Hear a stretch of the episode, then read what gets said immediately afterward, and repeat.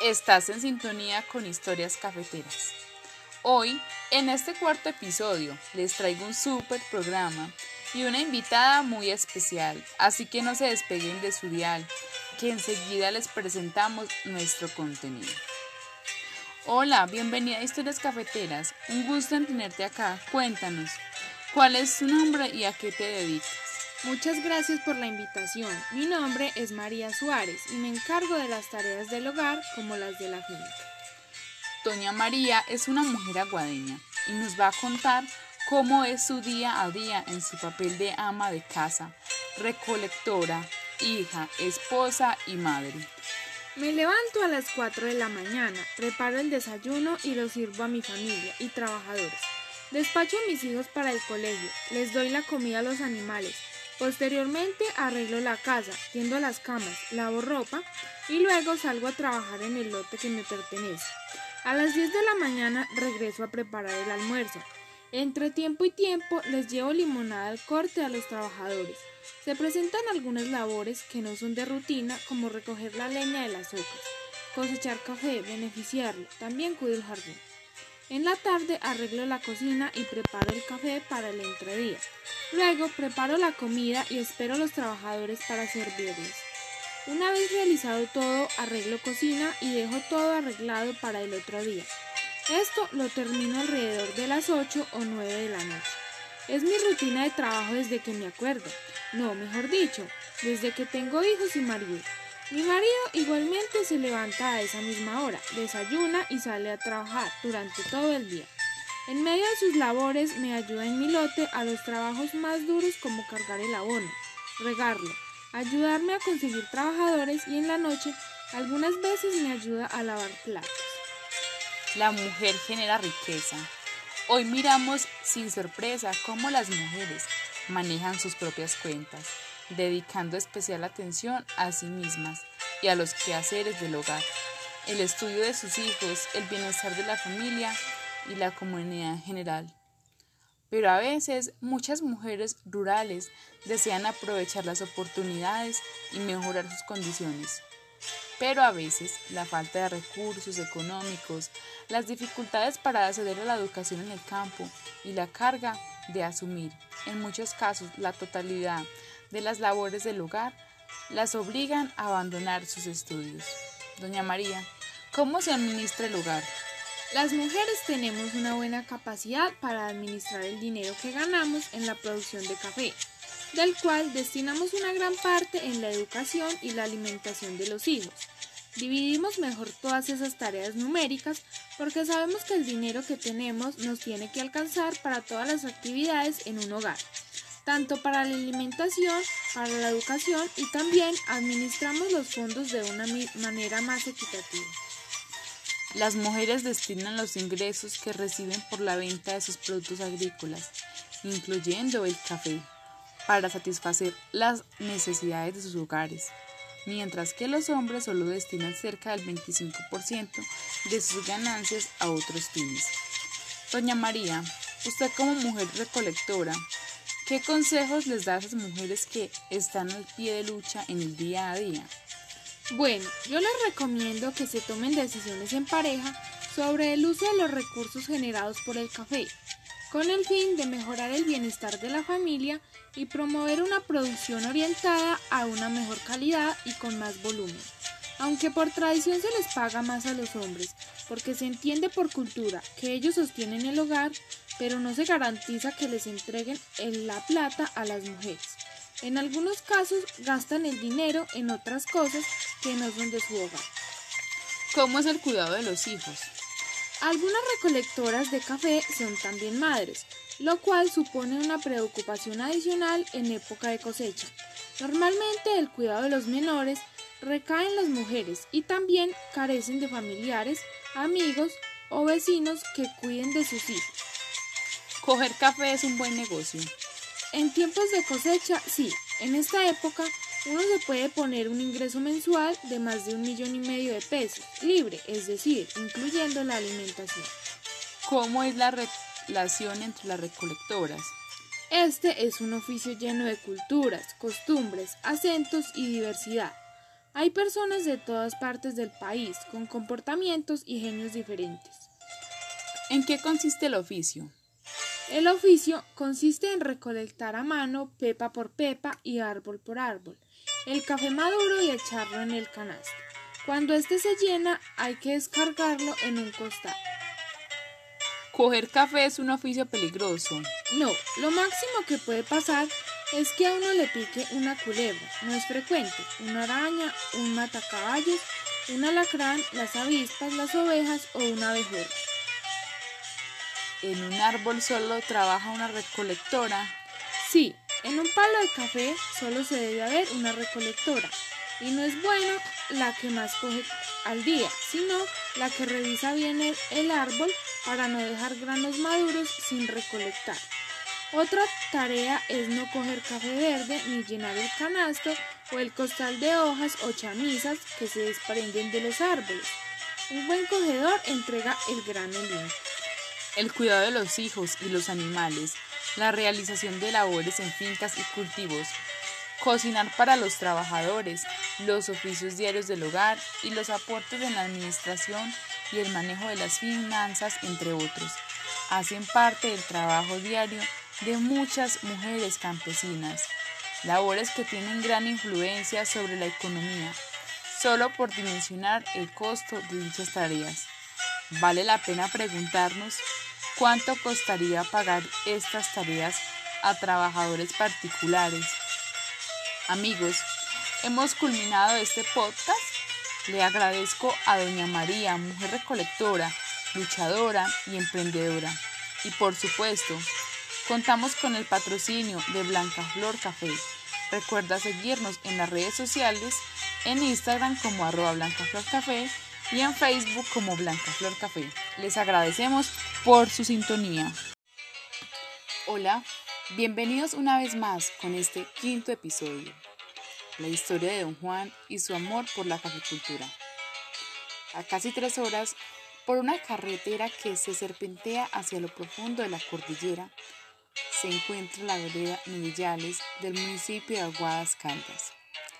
Hasta allá fui a conversar con don Juan, un caficultor que lleva 50 años cultivando y enseñando a amar esta tierra, rodeada de aromas casi olvidos.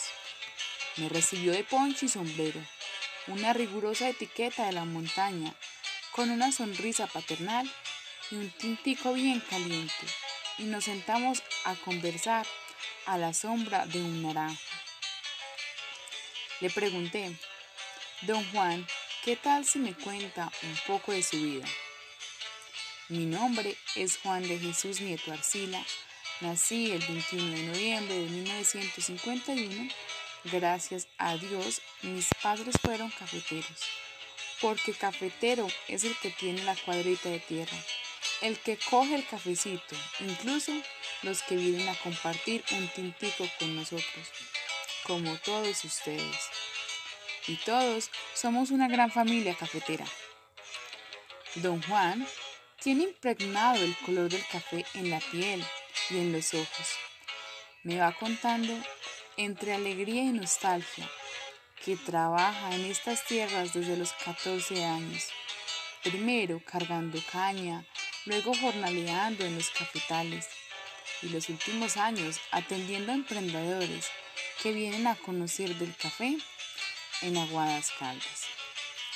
En esta misma finca daba charlas a caficultores de la región y después de pensionado siguió apoyando estas labores porque según él no es capaz de quedarse quieto.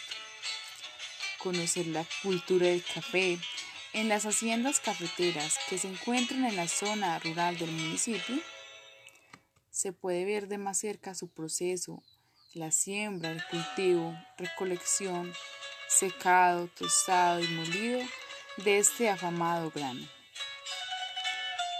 Pero entonces, don Juan viene de una familia de caficultores.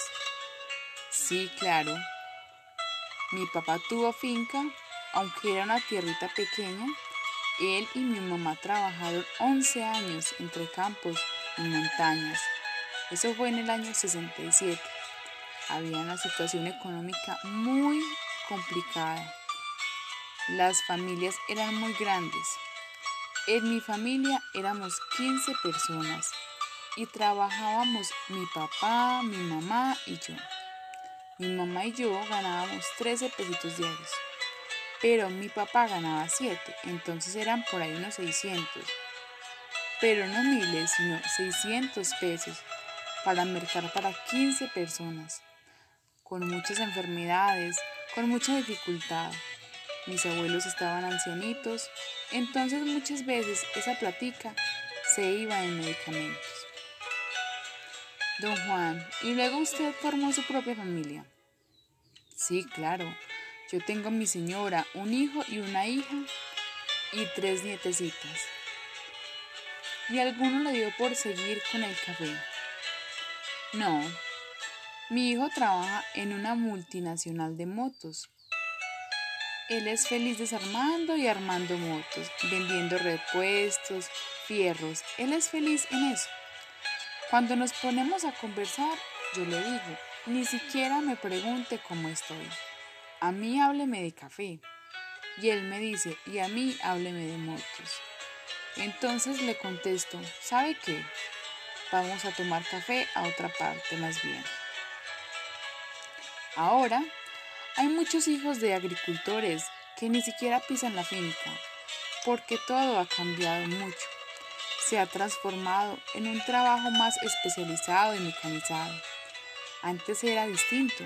Cuando llegabas de la escuela y acababas de estudiar, tenías que salir al campo a ayudar a los que estuviesen trabajando, fuese lo que fuese.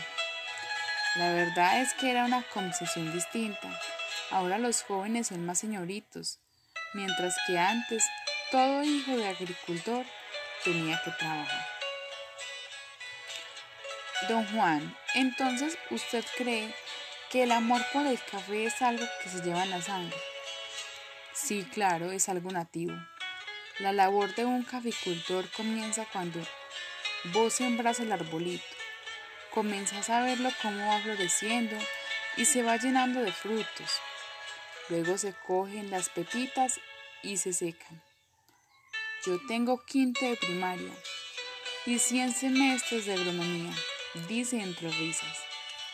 Y parece broma, hasta que comienza a hablar de los componentes de la biomasa, de los hongos que descomponen el suelo para convertirlo en abono y del cambio climático, con una autoridad que solamente pueden dar los años.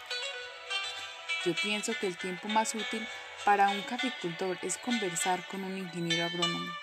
Después de pasar 50 años con ellos, termina empapado de conocimiento y uno mezcla lo que aprende de ellos con lo que aprendió de sus padres y otra cantidad de cosas y termina dándose el champú de tomarse un tintico, agregó don Juan.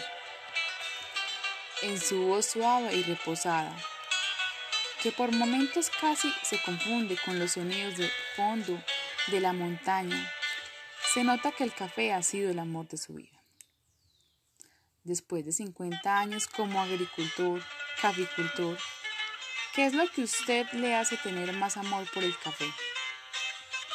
Lo que yo más llevo con amor en el corazón es la variedad colombiana.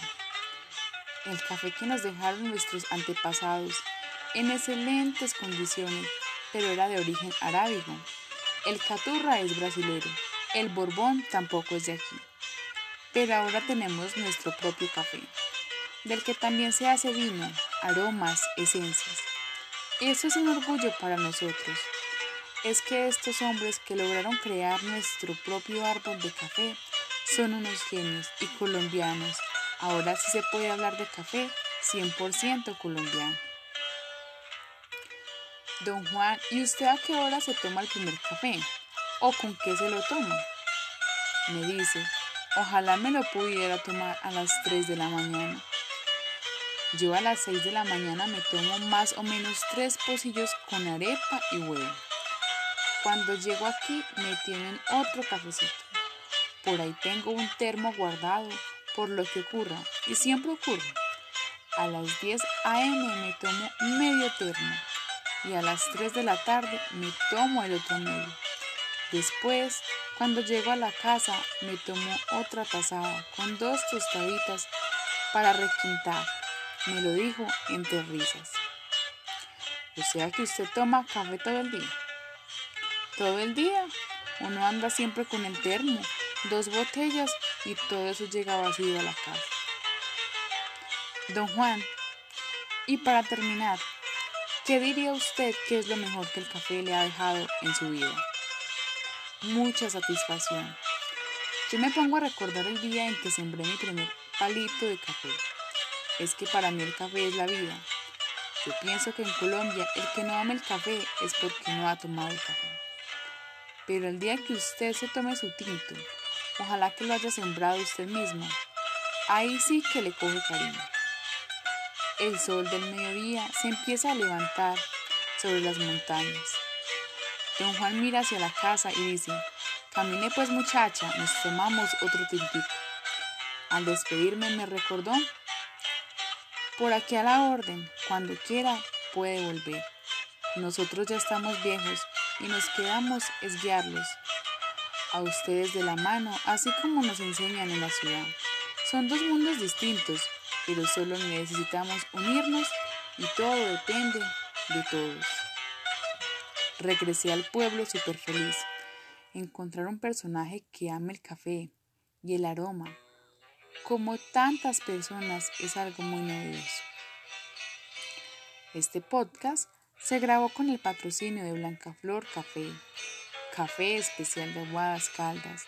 Si quieren comprar Blancaflor Café, y apoyar a las caficultoras, la mujer rural, emprendedora. Más información al 312-653-3934. No olviden sintonizarnos el próximo sábado. Les agradezco por su sintonía y no se despeguen de su día.